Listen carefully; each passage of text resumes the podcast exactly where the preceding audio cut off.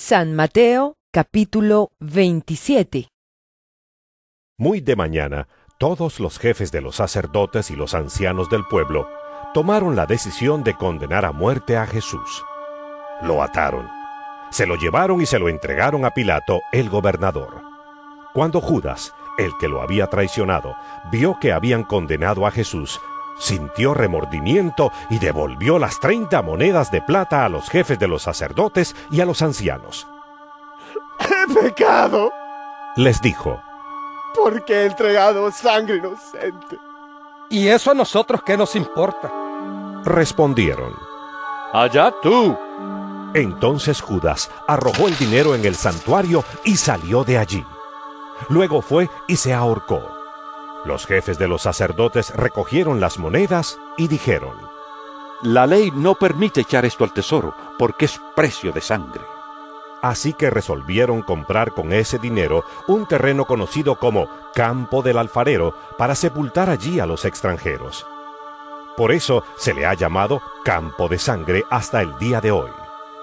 Así se cumplió lo dicho por el profeta Jeremías.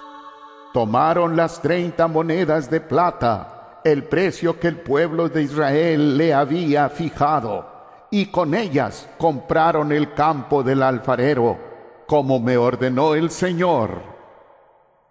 Mientras tanto, Jesús compareció ante el gobernador, y éste le preguntó, ¿Eres tú el rey de los judíos? Tú lo dices. Respondió Jesús. Al ser acusado por los jefes de los sacerdotes y por los ancianos, Jesús no contestó nada. ¿No oyes lo que declaran contra ti? Le dijo Pilato. Pero Jesús no respondió ni una sola acusación, por lo que el gobernador se llenó de asombro. Ahora bien, durante la fiesta, el gobernador acostumbraba soltar un preso que la gente escogiera. Tenían un preso famoso llamado Barrabás. Así que cuando se reunió la multitud, Pilato, que sabía que le habían entregado a Jesús por envidia, les preguntó, ¿A quién quieren que les suelte? ¿A Barrabás o a Jesús, al que llaman Cristo? Mientras Pilato estaba sentado en el tribunal, su esposa le envió el siguiente recado. No te metas con ese justo, pues por causa de él hoy he sufrido mucho en un sueño.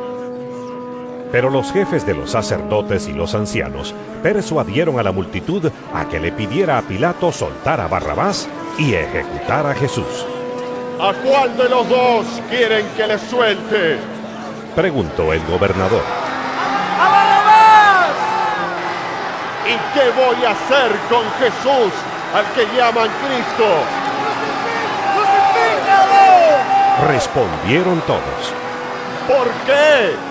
¿Qué crimen ha cometido? Pero ellos gritaban aún más fuerte. Cuando Pilato vio que no conseguía nada, sino que más bien se estaba formando un tumulto, pidió agua y se lavó las manos delante de la gente. Soy inocente de la sangre de este hombre. Allá ustedes. Que su sangre caiga sobre nosotros y sobre nuestros hijos. Contestó todo el pueblo. Entonces le soltó a Barrabás, pero a Jesús lo mandó azotar y lo entregó para que lo crucificaran. Los soldados del gobernador llevaron a Jesús al palacio y reunieron a toda la tropa alrededor de él. Le quitaron la ropa y le pusieron un manto de color escarlata.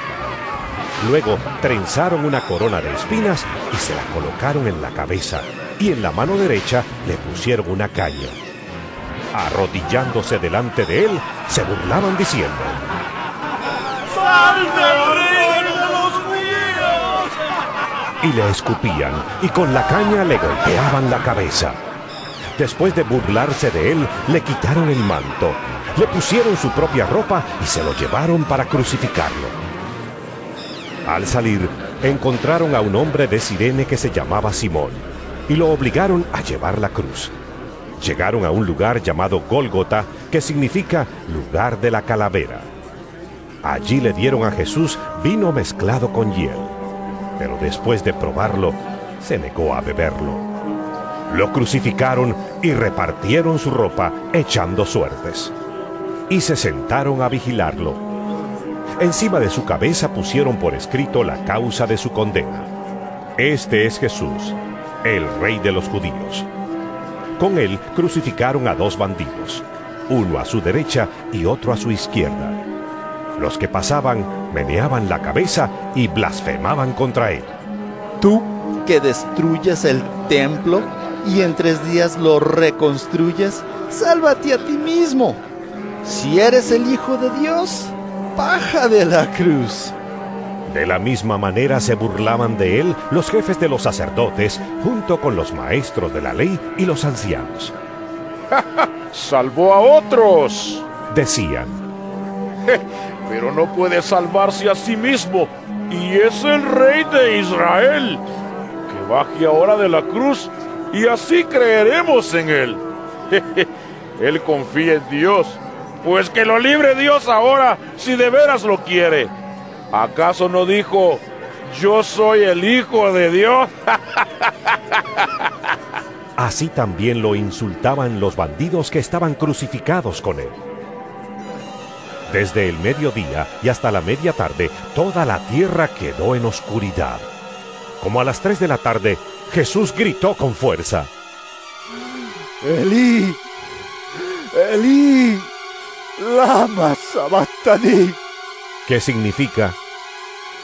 Dios mío, Dios mío, ¿por qué me has desamparado? Cuando lo oyeron, algunos de los que estaban allí dijeron, Está llamando a Elías. Al instante, uno de ellos corrió en busca de una esponja, la empapó en vinagre, la puso en una caña y se la ofreció a Jesús para que bebiera. Los demás decían, Déjalo, a ver si viene Elías a salvarlo. Entonces Jesús volvió a gritar con fuerza y entregó su espíritu. En ese momento, la cortina del santuario del templo se rasgó en dos de arriba abajo. La tierra tembló y se partieron las rocas. Se abrieron los sepulcros y muchos santos que habían muerto resucitaron. Salieron de los sepulcros y después de la resurrección de Jesús, entraron en la ciudad santa y se aparecieron a muchos. Cuando el centurión y los que con él estaban custodiando a Jesús vieron el terremoto y todo lo que había sucedido, quedaron aterrados y exclamaron, Verdaderamente, este era el Hijo de Dios. Estaban allí, mirando de lejos, muchas mujeres que habían seguido a Jesús desde Galilea para servirle. Entre ellas se encontraban María Magdalena, María la madre de Jacobo y de José, y la madre de los hijos de Zebedeo. Al atardecer llegó un hombre rico de Arimatea llamado José, que también se había convertido en discípulo de Jesús. Se presentó ante Pilato para pedirle el cuerpo de Jesús y Pilato ordenó que se lo dieran. José tomó el cuerpo, lo envolvió en una sábana limpia y lo puso en un sepulcro nuevo de su propiedad que había cavado en la roca. Luego hizo rodar una piedra grande a la entrada del sepulcro y se fue. Allí estaban sentadas frente al sepulcro María Magdalena y la otra María. Al día siguiente, después del día de la preparación, los jefes de los sacerdotes y los fariseos se presentaron ante Pilato. Señor, le dijeron, nosotros recordamos que mientras ese engañador aún vivía, dijo, a los tres días resucitaré. Por eso, ordene usted que se selle el sepulcro hasta el tercer día, no sea que vengan sus discípulos, se roben el cuerpo y le digan al pueblo que ha resucitado. Ese último engaño sería peor que el primero. Llévense una guardia de soldados. Les ordenó Pilato. Y vayan a asegurar el sepulcro lo mejor que puedan. Así que ellos fueron cerraron el sepulcro con una piedra y lo sellaron, y dejaron puesta la guardia.